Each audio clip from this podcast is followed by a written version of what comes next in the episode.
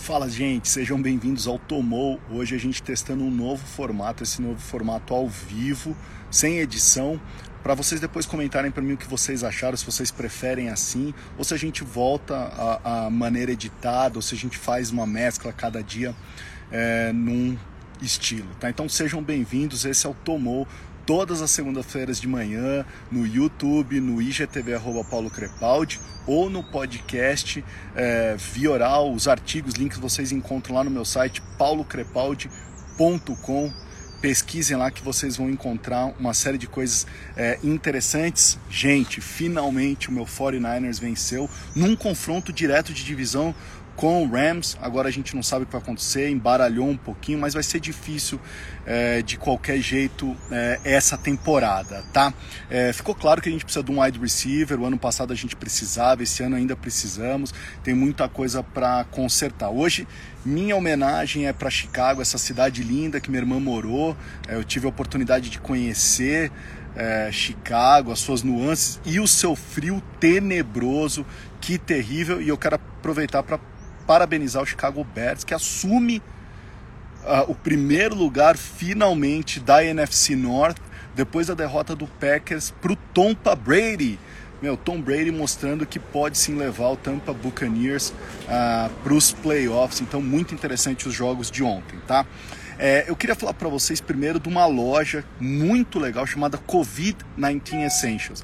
Lá nos Estados Unidos, tá, gente? Isso aqui não é, é no Brasil. Então, nos Estados Unidos, essa loja tá, é, na verdade, levando o que é de mais essencial é, da Covid-19. Então, máscaras, luvas, uma série de coisas levando é, dentro dos shoppings nos Estados Unidos. E aí me veio uma ideia, né? O que, que a gente está fazendo de Covid-19 Essentials para os profissionais da saúde e para os pacientes. É, a gente já está levando um kit básico de Covid-19 Essentials para os médicos, para as médicas? É, sei lá, o que, que ele está fazendo hoje né, é, nesse cenário? Então, ele está fazendo telemedicina? Será que ele tem um ring light? Será que ele tem um tripé? Será que ele tem uma webcam? Será que ele entende qual é o melhor fundo, cenário? Quais são os, os Covid-19 Essentials é, que esses profissionais da saúde estão necessitando? A mesma coisa para os pacientes. O que seria um Covid-19 Essentials que a indústria farmacêutica, que os profissionais da saúde poderiam oferecer um kit para o, os pacientes também. Então achei isso interessante. Então lembrando, esse é um novo formato que a gente está fazendo e testando ao vivo hoje do programa é, Tomou, tá? Quero continuar para falar de mais uma notícia que é da Lyft, que é uma empresa que é concorrente à Uber, tá? E olha o que a Lyft fez. Ela fez uma parceria com a Epic. É, e a Epic é uma empresa de Electronic Health Records. É, então, olha essa parceria que interessante. Você fala, Paulo, o que, que tem a ver a Lyft com a Epic, né? Então, o que eles fizeram? Eles colocaram a, a Lyft dentro do sistema da Epic. É, então o que acontece? Então a enfermeira, o médico, a secretária, quem estiver utilizando o Electronic Health Records pode fazer o seguinte: pode agendar é, um carro para o paciente. Então vamos supor que você está marcando uma consulta. Você já pode perguntar para o paciente: você já quer que eu mande um carro aí te buscar e te levar depois da consulta? Tem mais. Vamos supor que você é uma enfermeira e está dando alta no sistema é, do paciente. Você quer agendar um carro para então, levar esse paciente para o carro também você pode agendar do sistema direto. Então, a ideia da Lyft com a Epic é tentar melhorar a adesão nas consultas, melhorar a operação em si, né, tornar mais eficaz é, e, claro, ver se esse é o grande problema hoje, uma grande barreira hoje é, da saúde, né? entender se as pessoas realmente sentem falta de ter um, um, uma carona, um carro para ir levá-las e buscá-las é, para que elas possam participar e ter um, um melhor cuidado da saúde, tá? É, uma outra queria, coisa que eu queria falar são de três palavrinhas que surgiram nessa pandemia, que é o Zoom Fatigue, o Zoom Shirt e agora o Zoom Towns.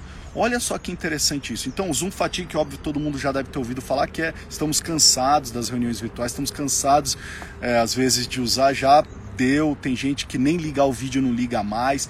Então isso é muito interessante. Então esse é o Zoom Fatigue. Mas a gente tem também dentro disso o que a gente chama de zoom shirt.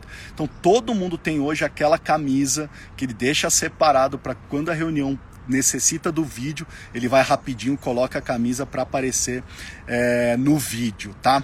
É, e aí surgiu uma nova palavra que é a Zoom Towns que, que é o Zoom Towns? Essa Zoom Towns, na verdade, é uma pesquisa muito interessante do Journal of the American Planning Association, tá nos Estados Unidos, que tem mostrado uma fuga das pessoas das cidades grandes para cidades pequenas, e aí eles estão chamando isso de Zoom Towns.